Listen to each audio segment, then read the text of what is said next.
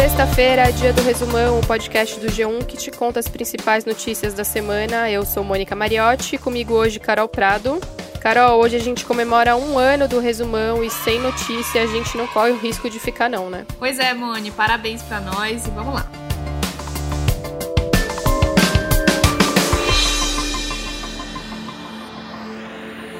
O governador do Rio, Wilson Witzel, foi afastado do cargo nesta sexta-feira. Witzel foi afastado por uma decisão do STJ.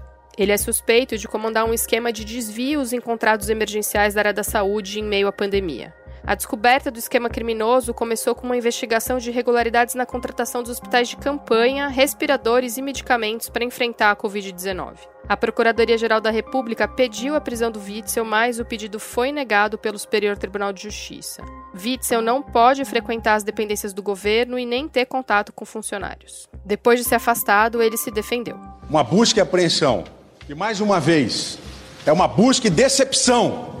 Não encontrou um real uma joia, simplesmente mais um circo sendo realizado. Aqui eu vou abrir um parênteses, Carol. Em quatro anos, todos os cinco ex-governadores que foram eleitos no Rio de Janeiro e estão vivos foram presos. Todos eles respondem em liberdade, menos o Sérgio Cabral, que já é condenado e réu confesso. Como eu falei, o Cabral está preso e foi condenado.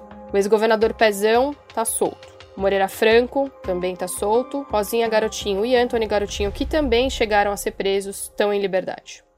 É, Moni, voltando a falar do Witzel, além do afastamento do governador, o STJ mandou prender 17 pessoas, seis de forma preventiva e 11 temporariamente. Um desses presos é o pastor Everaldo, presidente do PSC. A primeira-dama do Rio, Helena Witzel, também é investigada. Segundo o Ministério Público, o escritório dela foi usado para intermediar mais de 550 mil reais em propina. Carol, vamos lembrar aqui que, além desse caso aí do Rio de Janeiro, outros dois governadores são investigados por fraudes em contratos da área da saúde em tempo de pandemia. Em junho, o governador do Amazonas, Wilson Lima, do PSC, foi alvo de mandados de busca e apreensão numa operação que investiga desvios também na compra de respiradores. No mesmo mês, o governador do Pará, Helder Barbalho, que é do MDB, também foi alvo de uma operação da PF.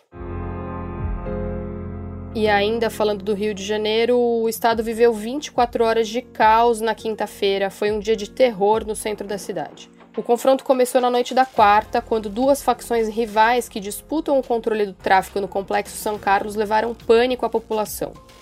Teve tiroteio, sequestros e cinco mortes. Entre os mortos nessa guerra do tráfico está Ana Cristina, de 25 anos, uma mãe que morreu ao se curvar para proteger o filho de três. 16 pessoas foram presas.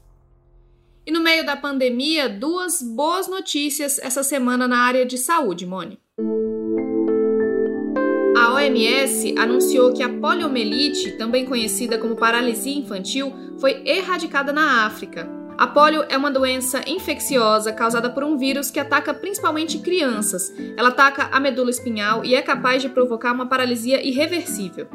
E olha, a outra boa notícia é que um estudo mostrou que as máscaras são mesmo muito eficazes para proteger contra o novo coronavírus. O estudo comparou o que acontece quando a gente tosse em três situações. Primeiro, usando máscaras cirúrgicas e as chamadas N95. Segundo, quando usamos as mãos, lenços e cotovelos como proteção. E por último, quando a gente tosse sem nada para barrar as partículas. Os pesquisadores explicaram que a máscara é eficaz, mas é preciso que, além dela, sejam tomadas outras medidas de proteção, como distanciamento social. As máscaras N95 são as melhores para reduzir a propagação das partículas que são soltas quando a gente tosse. Elas diminuem a velocidade com que as partículas se propagam e limitam a distância entre 10 e 25 centímetros. Sem nenhuma proteção, as partículas podem viajar até 3 metros.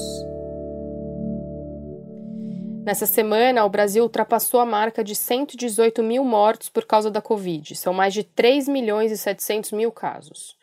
No mundo, os casos passam de 24 milhões, com mais de 832 mil mortes. Essa semana, países da Europa como França e Itália voltaram a registrar um aumento no número de casos. Carol, agora um assunto que interessa a muita gente. Nessa semana, o governo lançou o programa Casa Verde Amarela, que vai substituir o Minha Casa Minha Vida, aquele programa habitacional que foi lançado em 2009 no governo Lula. O programa habitacional divide o público-alvo em três grupos e, além do financiamento de imóveis, prevê ações para regularização fundiária, reforma de imóveis e a retomada de obras que estejam paradas. O governo falou também que vai cobrar juros mais baixos para quem quiser financiar imóveis nas regiões Norte e Nordeste. No G1 você pode ver todas as faixas do programa com taxas de juros. Tá tudo bem explicadinho lá.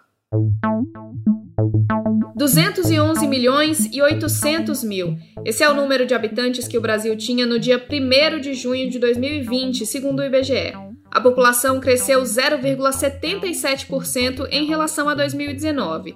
São Paulo é o estado com mais moradores e Roraima foi o estado que teve o maior crescimento em número de habitantes.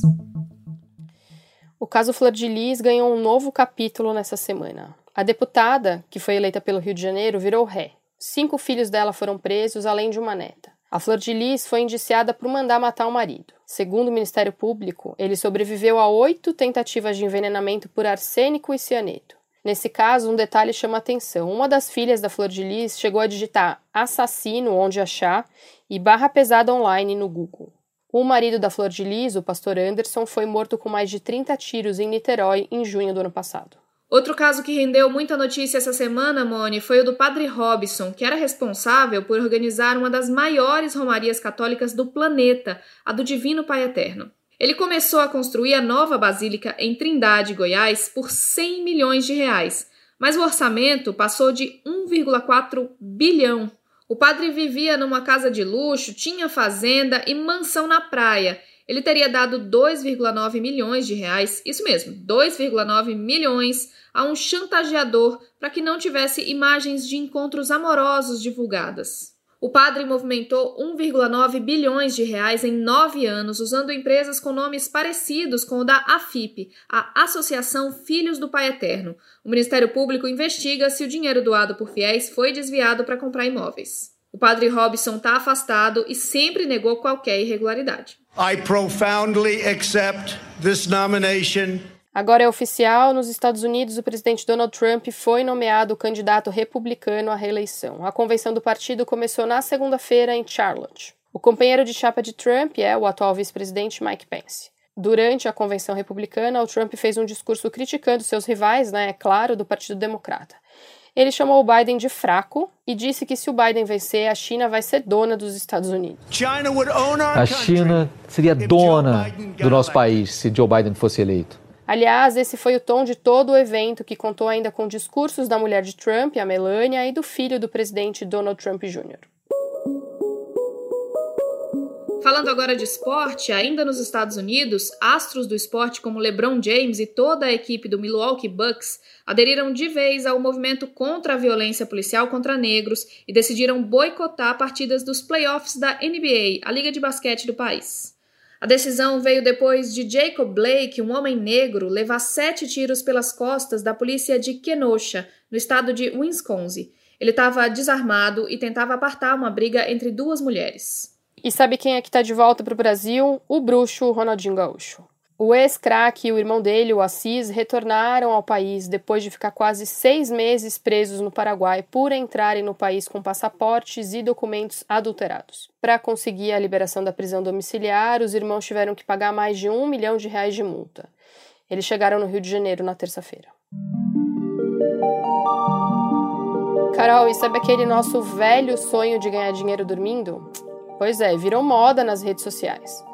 A moda agora é transmitir horas de sono em lives, vai entender quem assiste e quem transmite, né? Tudo começou com um relato de um americano ao jornal The New York Times. Em março, Brian Hector disse que ganhou 10 dólares, mais ou menos ali uns 55 reais, ao exibir uma noite tranquila de sono aos seus mais de 300 mil seguidores no TikTok. Aí já viu, né? A febre pegou.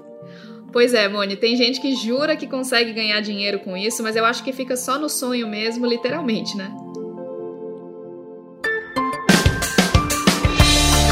Esse foi o Resumão, o podcast semanal do G1, que está disponível no G1, claro, no Castbox, no Apple Podcasts, no Google Podcasts, no Spotify, no Deezer ou na sua plataforma preferida. Se você gosta desse podcast, mas ainda não segue a gente, faz isso agora, assim você fica sempre sabendo quando um novo episódio é publicado. Essa edição de um ano do programa foi feita à distância por nós e também por André Paixão e Fernando Otto. A gente fica por aqui, um ótimo fim de semana. Se cuidem, usem máscaras, lavem as mãos e durmam muito bem. Beijo, bom fim de semana. Tchau. Beijo, gente. Sextou, bom fim de semana.